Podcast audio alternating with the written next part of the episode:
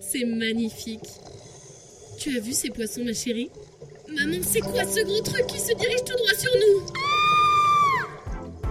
Ne laissez pas vos règles ruiner vos vacances. Découvrez les culottes menstruelles requin visible. Requin visible vous permet de plonger dans les fonds marins sans risquer d'attirer toute une armée de requins avec votre sang. Optez pour requin visible ou ce seront peut-être vos dernières règles. Ne le dites pas mes chefs, le podcast d'une humoriste pas très vaillante, réalisé par Laura Taouchanov, épisode 23.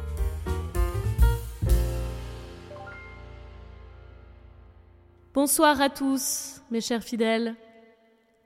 Nous sommes réunis aujourd'hui pour célébrer l'épisode 23. Vous savez, Dieu a dit un jour Ah mince, je vous ai déjà montré les effets la semaine dernière, donc je n'ai plus d'excuses pour jouer avec mon nouveau micro et ma nouvelle console. Zut Bon, bienvenue les amis dans ce nouvel épisode, je suis hyper contente de vous retrouver. Bon, j'espère que vous allez bien, moi ça va, je, je viens d'assister à une course de lévrier par contre pour le boulot. Euh, je fais une petite enquête sur... euh, enquête, grand mot, mais bon, bref, je fais un sujet sur euh, cette tradition irlandaise pas hyper sexy. Et je pensais avoir tout vu sur la bêtise de l'être humain, mais en fait non. Euh, donc, euh, bah, en fait, on entraîne euh, des chiens pour qu'ils aillent le plus vite possible autour d'un hippodrome. On se fait de la thune sur leur dos et quand ils sont blessés ou trop fatigués pour gagner, qu'est-ce qu'on fait? Bah, On les fout à la retraite au mieux et on leur met une balle dans le crâne au pire. Et c'est souvent le pire qui arrive. Donc en vrai, c'est horrible. Il y a 6000 lévriers qui disparaissent euh, tout simplement des radars chaque année à peu près. Euh, c'est des chiens pas assez performants pour la course, donc on les bute. Voilà, bonne journée à tous Et donc je suis allée à cette course de lévrier avec une équipe de télé française euh, que j'avais aidé à caler euh, des interviews. Bon bref, c'était un, petit job à côté quoi. Et ça a vraiment confirmé le fait que je, vais, je peux pas faire de la télé, je suis trop une victime. Genre eux, ils faisaient des plans du public euh, et ils se faisaient trop respecter. Genre quand quelqu'un passait devant la caméra et bloquait la vue, ils disaient Eh, eh, excusez-moi s'il vous plaît, vous pouvez vous décaler? Waouh Moi j'aurais attendu sagement que le mec parte, euh, j'aurais attendu la fin de la course en fait. Euh, et genre le gars qui, qui gère la com de l'hippodrome, il était grave sur notre cul tout le long. Enfin, bah il faut, faut, faudrait surtout pas qu'on montre les chiens qui boitent à la fin de la course. Et donc il nous montrait du doigt les gens avec qui enfin à qui on avait le droit de parler pour une interview et s'assurait qu'on parte pas ailleurs. Et les journalistes, dès que le mec il avait le dos tourné, bah ils allaient filmer et parler à d'autres gens. Et le mec il revenait vénère en leur disant Ah, je vous ai dit non en fait, voilà les gens à qui vous pouvez parler, personne d'autre. Eh mais moi je serais revenue avec un reportage tellement lissé j'aurais fait une campagne de pub pour l'hippodrome en fait, pour pas désobéir au monsieur. Je suis trop une victime pour faire de la télé. Genre Élise Lucet qui arrive pour mettre tarif dans les entreprises, je pourrais pas. Cache investigation là, je pourrais pas. C'est Laura. Oui, qui êtes-vous? Ah bah, vous, vous me connaissez pas, c'est normal, je suis pas très connue encore. Euh, je peux parler au directeur. Enfin, s'il est dispo, quoi. Après, je peux attendre, hein, je, je suis pas trop pressée. Mais allez me le chercher. Euh, il a des comptes à rendre aux Français. S'il vous plaît. Et excusez-moi, je peux laisser ma trottinette ici? Avant de commencer, faut que je vous parle d'un truc. Euh, pour la première fois de ma vie, j'ai modifié un épisode après sa publication. Donc en fonction du moment où vous avez écouté l'épisode de la semaine dernière, bah, vous n'avez pas forcément eu la même version. Euh, pour rappel, donc j'ai fait un truc sur le poids des femmes et les différentes conceptions de la beauté en fonction bah, de, la région, du pays, euh, de- de- des goûts, quoi. Et vous, si vous l'avez écouté dès le lundi, vous avez entendu que j'ai mis une musique africaine hyper, euh, hyper euh, cliché sous un micro-trottoir où des hommes en Afrique parlent de leur amour pour les formes. Et une musique bien bien Frenchy sous un micro-trottoir où des Parisiens partagent leur adoration pour la minceur. Je publie mon épisode, tout va bien. Et là, pendant la soirée, euh, je suis au téléphone avec ma sœur et on, parle de mon épisode qu'elle a écouté, machin et tout. Et elle me dit J'espère que les gens ils vont pas trouver ça raciste. Et moi, j'étais hyper sûre de moi. Enfin, euh, non, pas de problème. Enfin, je- c'est moi, quoi. Laura, elle est pas raciste. Laura, elle fait pas de bêtises comme ça. Laura, elle fait attention. Laura, elle respecte. Mais d'un coup, je doute. Alors, au cas où, j'envoie un petit message à une pote. Euh, je lui ai écrit à elle en particulier parce qu'elle est hyper engagée sur les questions de racisme. Euh, bon, bah, déjà parce qu'elle en est victime parfois. Mais aussi, enfin, c'est des discussions qu'on a souvent ensemble dans notre groupe d'amis. Donc, je sais qu'elle me dira s'il y a un problème. Je l'appelle et elle m'explique qu'en gros, le truc qui l'a fait un peu tiquer, bah, c'est que j'ai précisé que le micro-trottoir euh, numéro 2 était en France et en plus à Paris. Euh, j'ai d'ailleurs mis une musique bien parisienne derrière avec des accordéons et tout. Alors que pour le premier, bah, je me suis contentée de mettre une musique méga cliché africaine qui pourrait venir de n'importe où. Et j'ai simplement dit que l'interview se passait en Afrique de l'Ouest dans un pays francophone. J'ai pas donné l'endroit exact parce que c'était pas écrit sous la vidéo et j'avoue, j'ai pas, pas cherché plus loin. Donc en gros, ça joue un peu le jeu de l'Afrique, c'est le même pays, c'est un seul et même pays. Et après tout, bah ils sont noirs, ils parlent français, donc ça doit être l'Afrique de l'Ouest, ça suffira. Et puis hop, deux trois percussions, emballer c'est pesé quoi. Les gars, j'étais tellement triste. Elle me l'a dit très, très- avec beaucoup de bienveillance, en mode je sais que t'as pas voulu mal faire, moi je te dis parce que tu me demandes, je t'en aurais jamais parlé spontanément. J'étais trop triste. J'ai rappelé ma sœur. Elle me dit alors, elle en a pensé quoi? Je dis bah Bah ouais, c'est confirmé, je suis, je suis raciste. tout mais pas ça. J'étais méga triste toute la soirée. Ma soeur, elle m'écrit plus tard en me demandant si ça va. Je dis bah ouais, ça va, mais je suis raciste quoi. Parce que la meuf qui en fait des caisses. Mais en fait, je fais tellement attention à ces choses-là et ces choses-là, elles me font pas rire. Moi, je, peux rire de tout, du féminisme. J'en ai rien à foutre. Je suis une femme, je dis ce que je veux, ok mais là, je suis blanche, donc ça change tout en fait. J'ai pas le droit de dire tout, ce que je veux, sauf si, euh, je joue le truc à fond et que je suis sur une scène de stand-up, une scène, de stand-up, j'en ai rien à foutre de heurter. euh, là. Mais là, non, là, là, je, je peux pas. Enfin, vraiment, toute la soirée, j'étais trop mal. J'étais un peu comme ce jardinier qu'on a interviewé pour France 2. Comme Noël, je m'en fous. Pâques, je m'en fous. euh, Le ramadan, je m'en fous.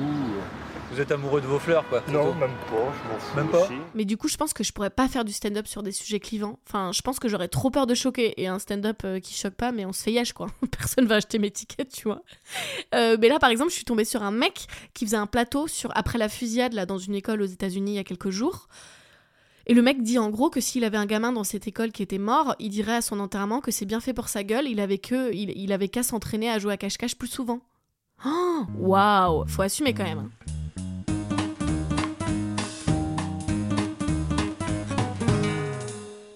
Bref, comme m'a dit une copine, on fait pas d'omelette sans casser des œufs. Donc on continue à se déconstruire. La vie est un apprentissage, mais ça m'emmène à mon sujet du jour, les changements de la société. Et il y en a eu. Le sexisme, par exemple. Quand j'avais 16-17 ans, euh, ma mère, elle m'a dit un truc qui passerait, mais pas du tout aujourd'hui. Enfin, selon moi. Euh, donc c'était un été où je multipliais un peu les aventures. En fait, bah, je découvrais le cul, un truc cool, gratuit, donc autant en profiter. Euh, et ma gentille sœur, cette grosse elle lui avait balancé le nombre de partenaires que j'avais eu ce- en l'espace d'un été. Et un soir, alors que je me prépare à sortir, ma mère me dit Laura, si tu couches encore avec un autre homme, je pense que je vais commencer à perdre mon respect pour toi. Et moi, en pleine crise d'ado tardive, je lui réponds un truc hyper sympa et respectueux du genre Ah, mais maman, c'est pas ma faute si t'es vieille et jalouse. Je fais ce que je veux de mon cul. Heureusement que j'ai pas grandi avec mon père bulgare parce que je me serais pris une tarte dans la gueule pour cette phrase. Bref, je méritais des baffes à 16 ans, c'est vrai. Et il y a pas longtemps, j'ai reparlé de cet épisode avec ma mère. Tu te souviens, maman, ce que tu m'avais dit un été parce que j'avais eu, j'avais eu plein de mecs Euh, Tu m'avais dit en gros que si je continue à coucher avec d'autres mecs, bah tu me respecterais plus. Mais ça, c'est marrant, tu pourrais jamais le dire aujourd'hui, non?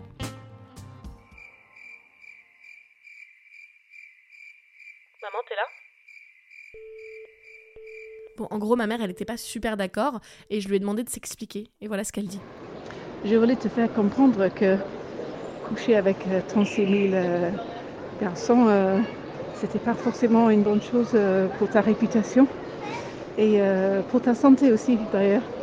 Mais bon, ça c'est euh, une question de génération peut-être, mais euh, c'était quand même c'était important pour moi que tu comprennes que c'est pas forcément hyper positif de voilà coucher avec avec chaque mec qui te donne la possibilité. Ah bah leçon bien apprise maman, bravo, t'as tout gagné, maintenant je laisse la chance à aucun mec Bon, il y a encore du taf pour ar- arrêter le, le slut shaming, mais notre société elle a quand même énormément évolué déjà. Euh, suffit de regarder la série Friends.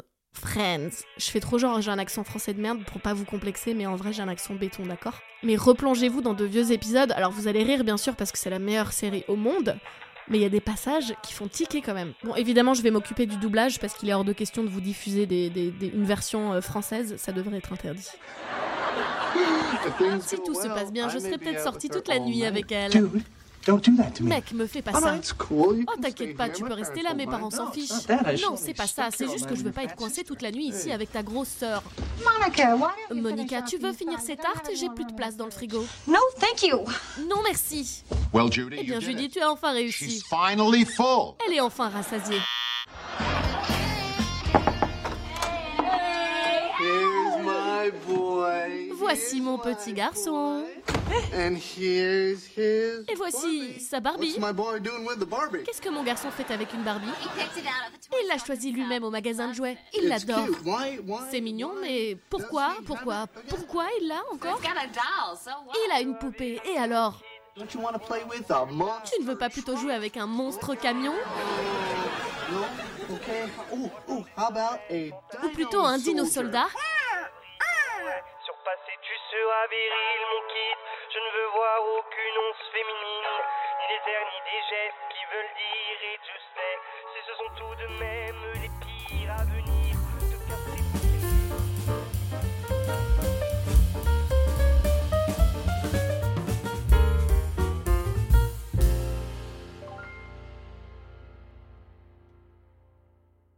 Les gars, faut que je vous parle de ma phobie. Ma phobie numéro un, que tous mes amis connaissent, parce que je fais que de parler de ça. C'est la première chose que j'ai envie de dire à quelqu'un que je rencontre avant, avant qu'il sache euh, qui je suis. J'ai envie de lui dire Hey, tu sais quoi? J'ai la phobie des orques. Si, si on va dans une maison avec une piscine et qu'il y a des bouées gonflables, hors de question que tu achètes l'orque. Hors de question. Le dauphin, c'est non. Tu prends la licorne bien colorée qui n'existe pas dans les fonds marins et tu ne me fais pas chier.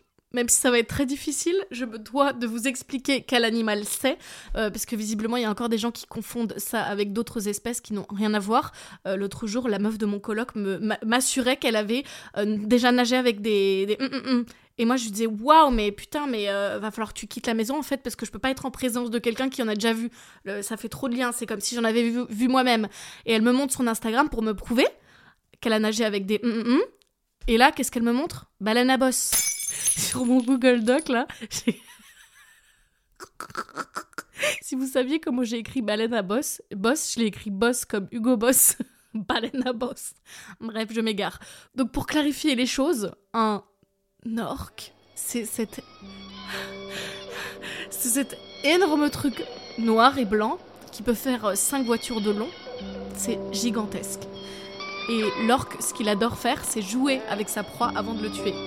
Et c'est d'ailleurs que de là qu'est partie ma phobie, parce que donc un jour euh, en Bulgarie, euh, chez mon père avec ma soeur, on regardait Animal Planet. Et là, on est tombé sur un documentaire euh, avec des orques qui montraient un peu leur technique de chasse et comment ils vont sur la plage, ils se faufilent, hum, ils chopent le petit bébé phoque et puis ils l'emmènent au large et vas-y que ça fait du ping-pong sur sa queue avant de le tuer. Et ils, ils sont tous là à ricaner en bande avant de le massacrer.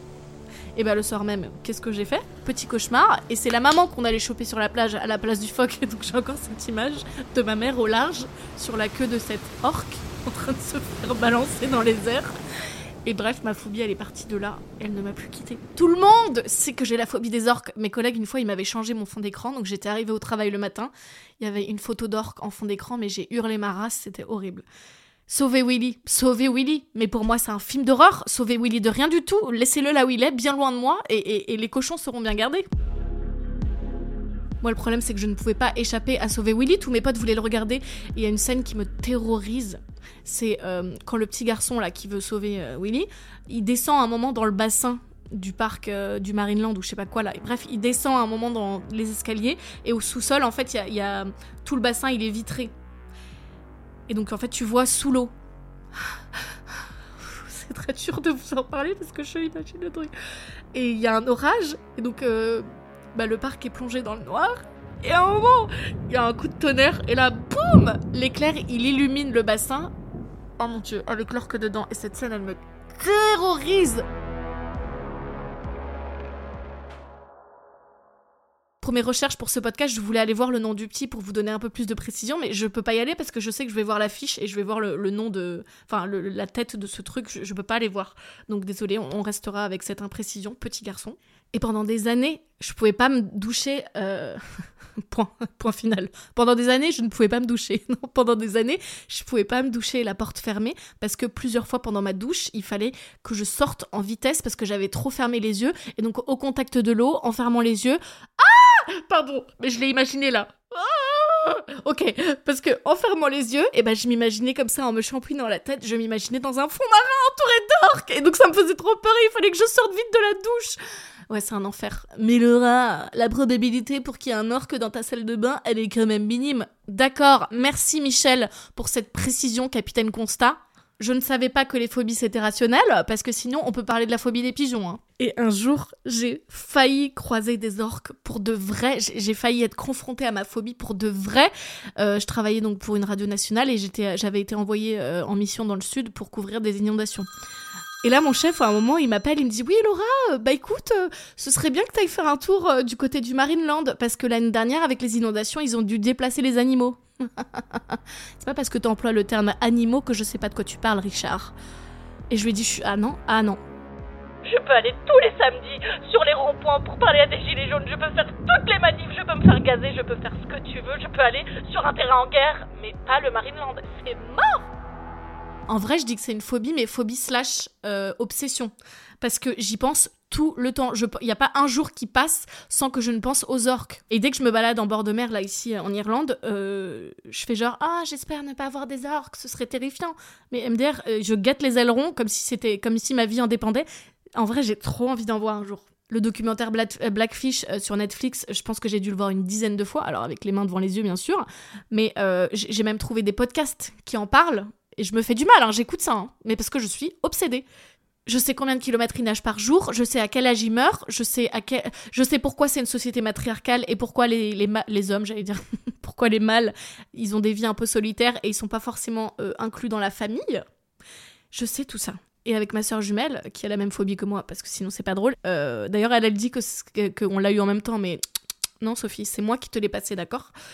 On a décidé qu'un jour, on irait au Canada ou en Norvège, enfin dans un pays où il y en a, qu'on irait sur un bateau faire une espèce d'excursion et qu'on irait en voir. Par contre, il faudrait que ce soit un bateau très très très solide. Moi, je vais pas sur une petite embarcation, euh, un truc qui flotte euh, orange là, euh, qui, qui peut se dégonfler avec une aiguille, hors de question. Un bateau solide et avec des sourds dessus. Parce qu'on va crier, mais vous êtes pas prêts. Je pense que même les baleines à l'autre bout du Pacifique, elles vont entendre mes cris le jour où j'en vois vraiment un pour, pour de vrai. Ou alors peut-être que je vais être grave déçue. En fait, je me suis tellement monté la tête que je vais en voir et je vais être en mode. euh, J'ai plein de questions sur les orques, genre pourquoi ce noir, pourquoi ce blanc? Choisis, frère, tu peux pas tout avoir dans la vie en fait. Est-ce qu'il y a un cimetière d'orques au fond de l'eau? Ah Mon Mais attends, du coup, t'as peur des pandas? Bien sûr que oui, je suis pas du tout à l'aise, hein, mais c'est pas pareil. Et alors pour expliquer ma peur de ces deux couleurs, les psys ont des explications.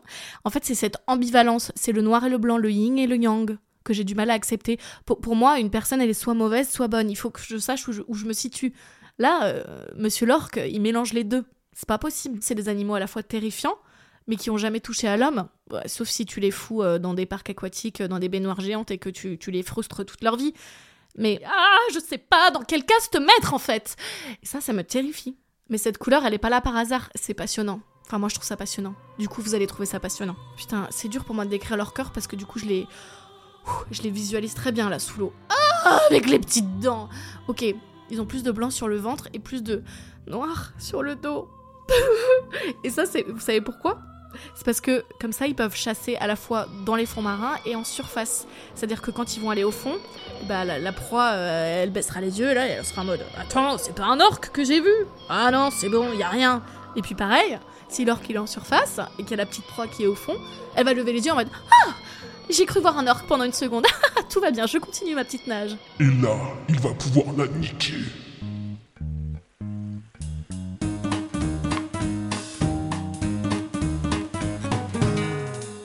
Si je fais des cauchemars à cause de tout ça, ce sera de votre faute. Mais on n'a rien demandé, nous. Ce sera de votre faute quand même. Allez, trêve de plaisanterie, on file chez le docteur. C'est docteur Lolo. Viens voir le docteur. Viens voir le docteur. Cette semaine, euh, un homme me fait l'honneur de solliciter mes services. Ouf J'ai cru que c'était un podcast de meuf pendant une seconde. Donc nous avons un petit message d'Arthur qui m'a aidé il y a fort longtemps à préparer les concours des écoles de journalisme. Donc Arthur, je te dois un service en retour. L'heure est venue de te le rendre. Qu'est-ce que Docteur Lolo peut faire pour toi? Vous avez un message. Bonjour docteur Lolo. Ma question est simple. Est-ce que quitter le journalisme pour partir de la communication, est-ce que ça fait de moi un renégat? En gros, est-ce que c'est condamnable que je décide de vouloir un, truc beaucoup moins précaire, avec, si ça se trouve, des managers qui me respectent et, et surtout un meilleur salaire? Ou est-ce que ça veut dire que j'ai foutu tous mes principes à la poubelle? Merci de ton éclairage. Alors juste, je vais vous donner le contexte, euh, parce que vous comprenez pas forcément en quoi euh, repartir dans la com, c'est vendre son âme au diable quand on est journaliste. En gros, euh, bah, on dit souvent que la com c'est un peu euh, l'opposé du journalisme parce que euh, bah, on va pas vraiment être très objectif quand on parle, je sais pas, d'une entreprise ou voilà, on va vendre quelque chose plus que dépeindre une réalité. Waouh, c'est pas du tout clair. Mais bon, bref, donc on, dit souvent que, journaliste qui part en com, bah, journaliste qui ne reviendra jamais en journalisme en fait, c'est terminé, il est corrompu. Et souvent les journalistes ne sont pas journalistes toute leur vie puisque ce sont des conditions de merde et donc ils partent dans des boulots un peu plus confortables dans la communication. C'est un peu notre de sauvetage. C'est comme si euh, infirmière, c'était trop dur, trop précaire, trop chiant. Alors, il faut beaucoup d'imagination, hein, mais imaginons que le métier d'infirmière est dur parce qu'il manque de moyens et que les conditions sont horribles et que euh, du coup, ben, euh, vous partiez. Eh ben, je n'ai pas de contre-exemple. mais vous entendez les mouettes? Il y a un concerto de mouettes devant ma maison. Je sais pas si vous les entendez parce que je mets pas de casque pour parler parce qu'après je m'écoute parler et c'est pas naturel. et ça c'est non, d'accord? Mais effectivement, euh, vous là, tous les petits salariés d'entreprises normales, vous avez des avantages, mais je crois que vous vous rendez même plus compte de. Moi déjà avoir une cantine à la rédaction, c'est, je suis en mode waouh, j'ai un vrai taf, c'est ouf. Avoir des, l'autre jour, enfin un jour j'avais reçu des tickets resto, j'étais en mode waouh, mais pourquoi? Ah oui c'est vrai que c'est du travail. Rien que quand vous partez en vacances et que vous avez des congés, enfin que vous êtes payé pour partir en vacances, pour moi pigiste indépendante, un pigiste, c'est un peu comme l'intérim du journalisme, je trouve ça waouh. Genre, euh, putain, tu te fais pas chier. Tu pars en vacances et en plus t'es payé, mais tu veux quoi d'autre? Du soleil? Donc Arthur, tourne ton dos au journalisme, pars dans le monde corrompu de la com, vas-y mon gars, vas-y. En plus, euh, moins de journalistes, ça fait euh, plus de boulot pour moi, donc c'est dans mon intérêt de te demander de quitter le milieu en fait. Donc vas-y, vas-y, en plus, euh, j'imagine que tu veux bientôt fonder une famille, non? Ou te marier, ou te stabiliser. Allez, vas-y, vas-y. Laisse du boulot pour nous.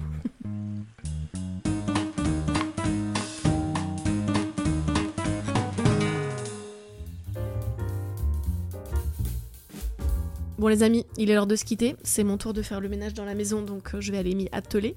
Euh, Il y aura pas d'épisode la semaine prochaine puisque j'ai ma maman qui me visite en Irlande, qui me rend visite en Irlande avec ma deuxième maman. Non, elles n'ont pas procréé ensemble, mais en gros c'est la meilleure amie, meilleure amie de ma mère et euh, et c'est un peu ma deuxième maman. Et j'espère qu'elles vont accepter de faire un Docteur Lolo en live ensemble.